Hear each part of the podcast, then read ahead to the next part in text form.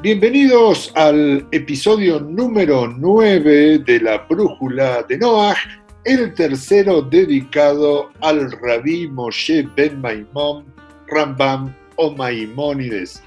Una vez más, junto al rabino Ari Burstein. ¿Cómo estás, Ari? Hola, Manolo, ¿cómo estás? Bien, muy bien. Habíamos visto que tras una breve estancia en Alejandría, Maimónides se había sentado en el Cairo, que por entonces, estamos hablando de 1168, era la capital de un califato, el califato fatimí. En esa ciudad, según narran los cronistas de la época, se convirtió en una figura central por el rescate de los judíos cautivos durante el asedio del rey cristiano Amalarico a la ciudad egipcia de Bilbaís.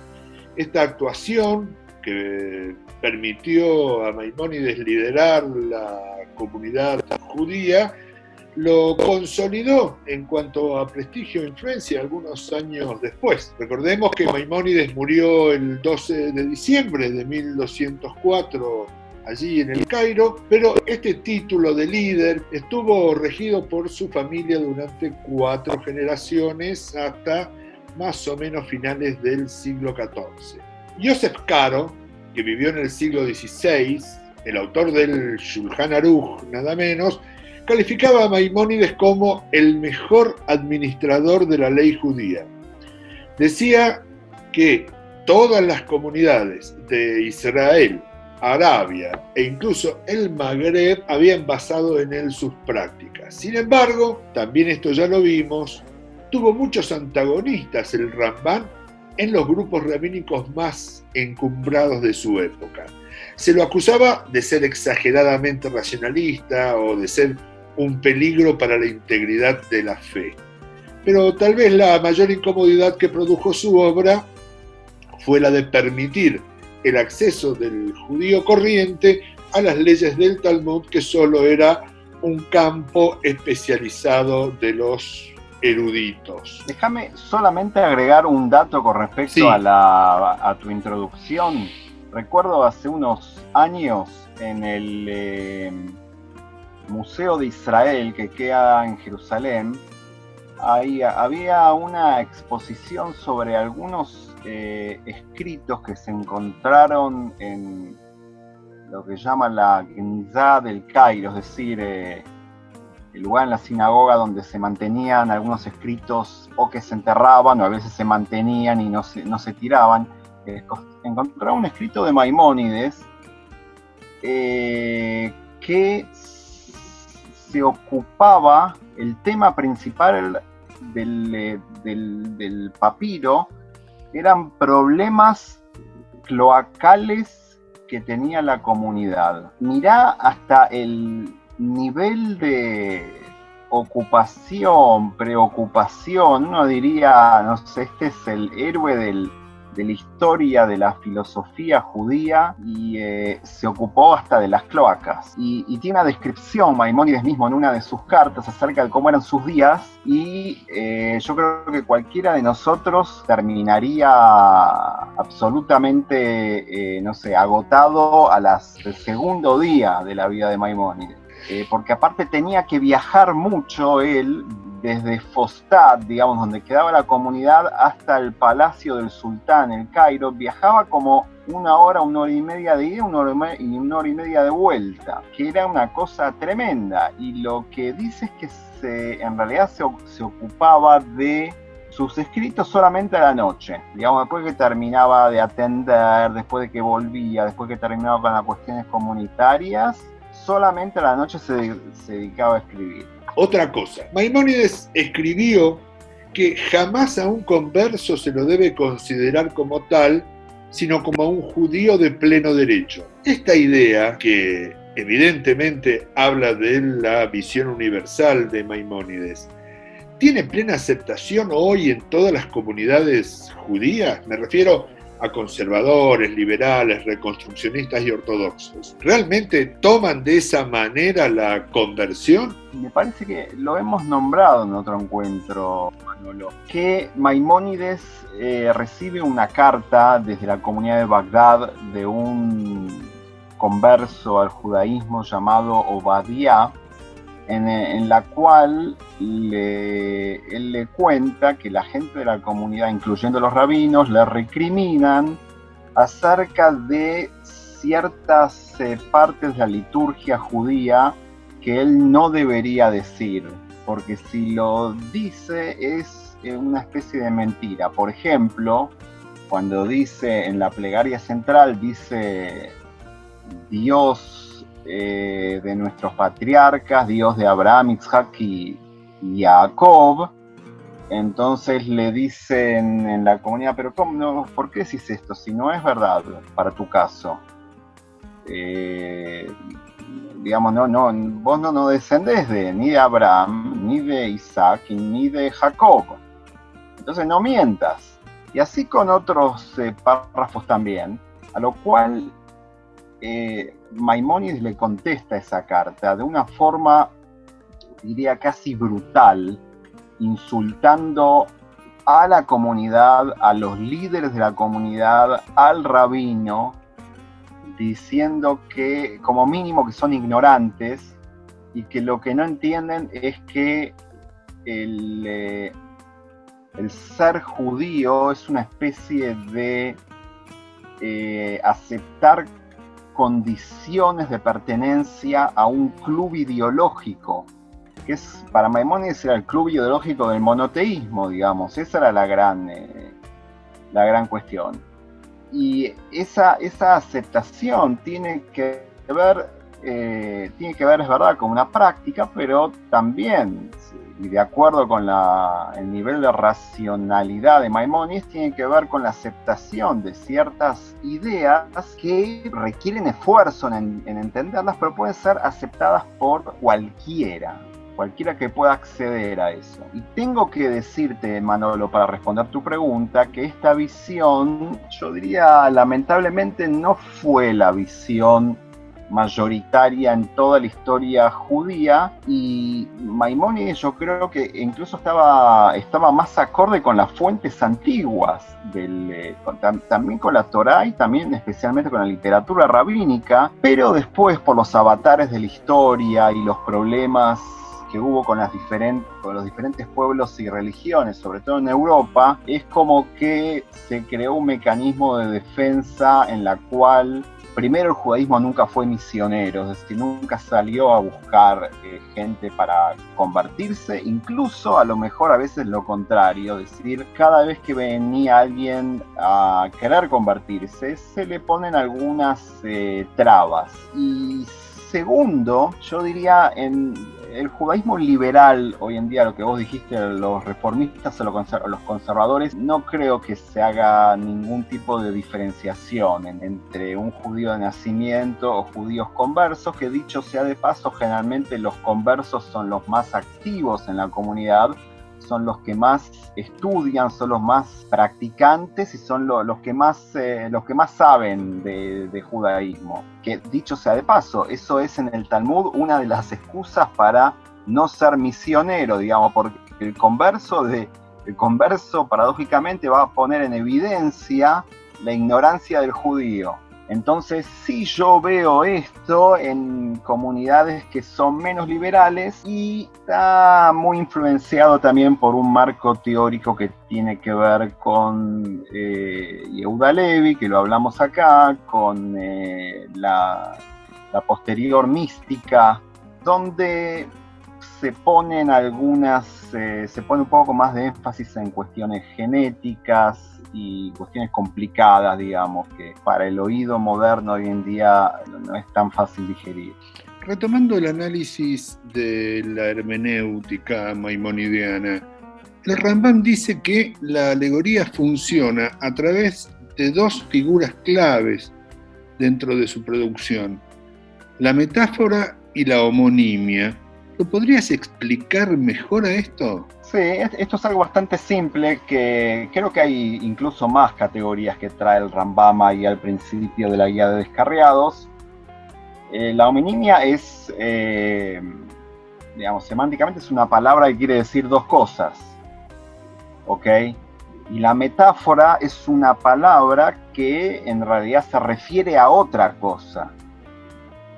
Pero las dos tienen, la, digamos, las dos eh, posibilidades tienen el peligro, en el primer caso, o de ser entendido, no en el sentido que eh, queremos entenderlo en este contexto. Por ejemplo, eh, no sé, yo te digo, yo voy al banco, entonces vos te vas, agarrás una sillita y te sentás. Y yo te estoy mostrando que estoy sacando la tarjeta de crédito para ir al banco. Bueno, hay un problema de entendimiento de una misma palabra que se usa eh, para dos contextos diferentes.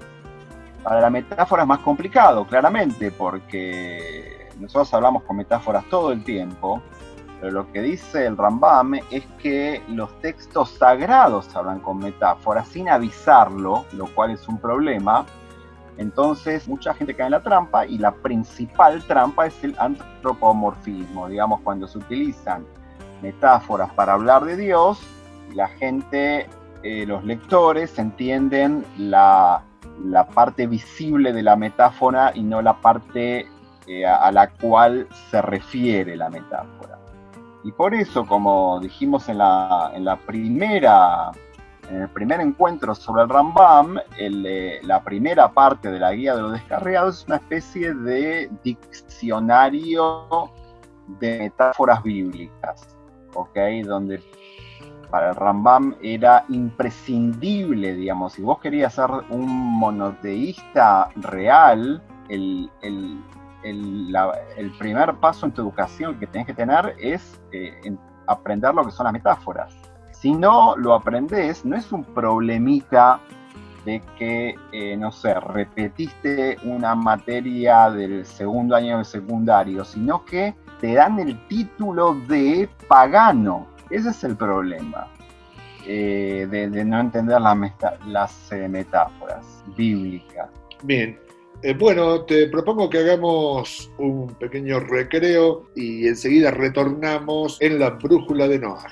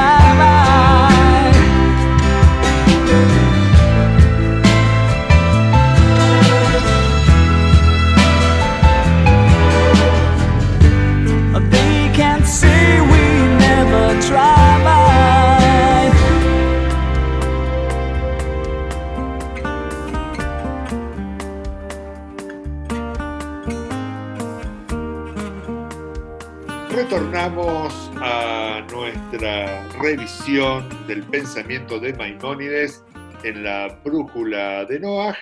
Y hay un tema que me viene rondando desde que iniciamos nuestros episodios en torno a este autor medieval. En Maimónides la utilidad de la ley pareciera tener como una especie de doble finalidad. Por un lado, la sabiduría práctica, digamos, útil, esto que hablaste al principio del programa, destinada a la convivencia, pero también una sabiduría puramente especulativa, que es la que permite estas múltiples lecturas alegóricas, metafóricas y las indagaciones filosóficas. Es como si tuviera una doble existencia la ley. ¿Puede ser así? Sí, hay un, hay un capítulo en la guía de descarriados que acá es de difícil traducción. Lo, que dice Maimónides, por eso lo que acabas de decir también puede ser traducido de varias maneras. Lo que dice Maimónides en la traducción hebrea original, que es la que yo conozco, digamos, obviamente el original está en árabe, eh, es que la ley persigue dos finalidades. Uno es el tikkun a nefesh y otro es el tikkun a guf, es decir, la corrección del cuerpo y la corrección del alma. Cuando eh, la, la, intención de Maimónides ahí, según todos los comentaristas, es decir, que la corrección del cuerpo tiene que ver con las leyes sociales. ¿Ok? Y lo, lo que nosotros conocemos también como la ética social. Y la corrección del alma tiene que ver justamente con la, las ideas, digamos, las ideas correctas que para Maimónides, eh, digamos, muy lejos de, los tiempos que avecinan hoy en día, y de la subjetividad absoluta, etcétera, etcétera, para Maimónides hay un currículum muy eh, claro eh, en el cual vos tenés que ir avanzando todo el tiempo para adquirir ideas correctas. ¿Ok? Ahora, em, es muy interesante porque estas dos cosas se dan bajo el marco de lo que llamamos al principio un, contexto nominalista.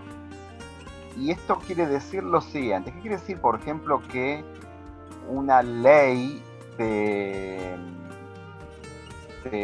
te, lleva a una idea correcta? ¿Ok? Y, creo que hemos, hemos dado acá ejemplos, pero una ley que te lleva a una idea correcta en un marco nominalista, primero habla de que los detalles son arbitrarios pero la funcionalidad educativa de esos detalles no son para nada arbitrarios. Digamos, hay educación que finalmente se transforma en una idea filosófica que es eh, la consecuencia del cumplimiento de la ley. Digamos, como, ejemplo, las leyes más complicadas justamente son los mejores ejemplos que hay para dar. Eh, creo que lo nombrábamos en un momento. Por ejemplo, hoy en día nos es imposible entender para qué sirve las leyes de pureza e impureza, que ocupan gran parte del Pentateuco. Y lo que dice el Rambam simplemente es que primero no importan los detalles, ¿sí? Pero lo que sí importa es ver qué funcionalidad tenía. Y la funcionalidad era no permitir que la gente vaya al templo de manera cotidiana, porque la mayor parte del año vos estabas impuro. Y al no ir de manera cotidiana, cuando sí ibas, que era muy pocas veces por año, eso producía una mm, valoración de ese momento que era imposible de conseguir con la cotidianidad de la visita. Entonces ahí hay como se produce una conducta que tiene un valor filosófico que es valorar el momento y, el lugar especiales ¿okay? y no convertir a todo en el, eh, ponerlo en el mismo estatus de, eh, de ordinario, digamos. ¿Será en este marco cuando Maimónides hace la diferencia entre creencias verdaderas y creencias necesarias? ¿A qué se refiere con estos términos, Ari? Sí, hay dos cosas que te puedes estar refiriendo. Uno es a la, a, la interpretación que tiene Maimónides en el capítulo 2 de la primera parte de la Guía de Descarriados, que es la interpretación del evento, del cuento que aparece apenas empieza el Pentateuco, que habla sobre la creación del hombre en el eh, paraíso, donde Maimónides empieza diciendo que fue como cuestionado por una persona, a la cual después insulta y lo, lo llama ignorante, que le dijo que cómo puede ser que el hombre tenía prohibido comer del árbol del conocimiento del bien y del mal, es decir, que Dios no quería que esa sea la función del hombre, el, conocer, el perfeccionarse, y como castigo, digamos, después lo sella y de alguna manera lo que se produce ahí es que es como que los deja en la mitad de la ignorancia y como que Dios no pretende que el hombre se perfeccione intelectualmente. Entonces ahí lo que dice Maimónides es que en realidad el paradigma del hombre y la mujer, digamos también, la primera mujer, eh, Adán y Eva en el paraíso, es el paradigma que Maimónides, dicho sea de paso, no creía que esto era historia. Él creía que era un cuento paradigmático. Eso es el paradigma de eh, el mundo de la verdad absoluta o de la verdad necesaria. Verdad necesaria quiere decir 2 más 2 es 4, te guste o no te guste. ¿Ok? Y eso es una verdad que se impone a tu intelecto, no es que vos la elegís. Vos la podés desconocer incluso, pero eso es una cuestión de ignorancia, pero eso se impone. Ahora, la salida del paraíso, que representa el comienzo de la historia humana, eh, lo que dice Maimoni es que ahí empiezan las verdades no necesarias, sino las verdades posibles. Y acá entra un tema muy eh, discutido en la filosofía de Maimónides porque al parecer Maimónides mete como el mayor ejemplo de las verdades discutibles a la ética.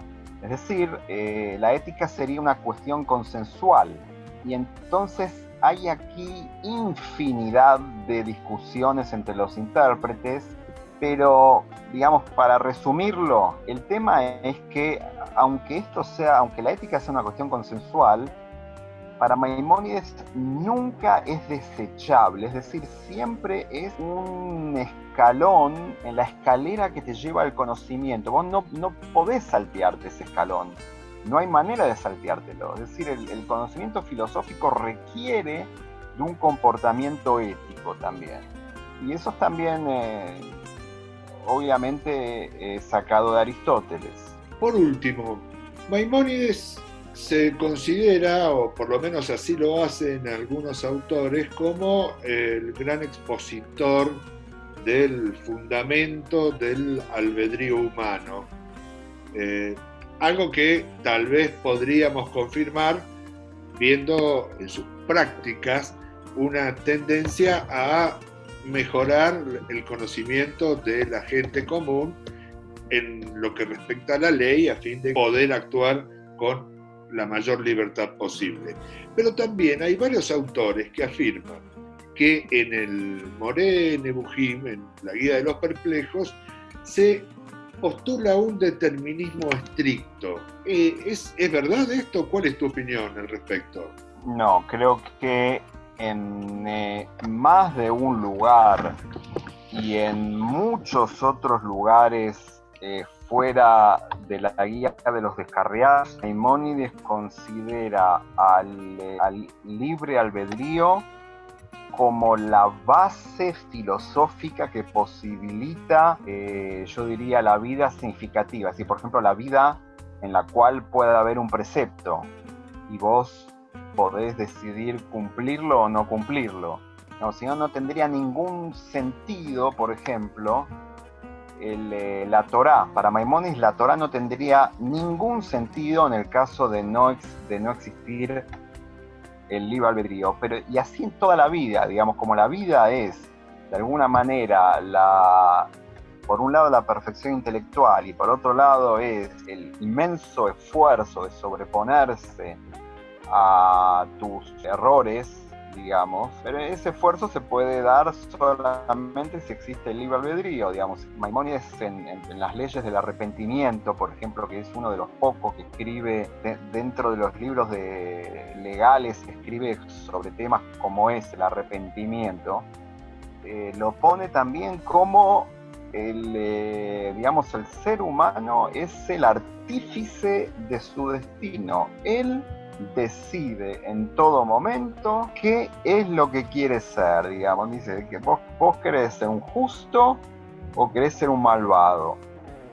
La decisión está en vos. Es más, no importa el contexto, siempre vas a poder decidir qué es lo que, qué es lo que querés ser. Yo no, no veo cómo se puede interpretar a Maimónides de otra manera, porque está archi repetido en casi todos sus escritos esta idea. Hubo solo un eh, filósofo posterior llamado eh, Hisdai Crescas, que es eh, del, siglo, desde la mitad del siglo XIV hasta principios del siglo XV, un español también, que fue como el gran filósofo eh, del eh, determinismo judío muy anti-aristotélico y muy anti-libre albedrío también. Que escribió un libro un poco oscuro, pero fue una de las obras maestras de la, de la historia de la filosofía judía, se llama La Luz de Dios, Ora Shem, pero es el único que realmente se le atrevió a Maimónides a discutirle ideas básicas por ejemplo, esa del libre albedrío, por ejemplo, la idea de la creación, que es también hay discusiones sobre Maimónides, pero supongamos que Maimónides creía en la versión, digamos, judía clásica de la creación ex nihilo, es decir, de la creación de la nada, Gisda y Crescas eh, se opone a eso. Para él existe la materia eterna, pero digamos, es, una gran excepción Crescas en la la historia del pensamiento judío medieval, ni que hablar. Bien, bueno, se nos terminó el tiempo, lamentablemente. Eh, cerramos aquí el capítulo de tres episodios dedicado a Maimónides y bueno, lo único que resta es volvernos a encontrar alguna vez con su pensamiento, que seguramente esto ocurrirá cuando abordemos otras temáticas. No hay manera, Manolo, de no volver a Maimónides en la filosofía judía. No hay manera, porque es como, es como después va a ser Spinoza, digamos, vos te tenés que poner en algún lugar, o que estás, a favor o que estás en contra, pero la, la, huella es tan profunda que no hay manera de ignorarlo. Eh, está clarísimo que es así. Bueno, nos volvemos a encontrar en el próximo episodio, Ari. Chao, Manolo, nos vemos la próxima. Y a todos ustedes, gracias por acompañarnos.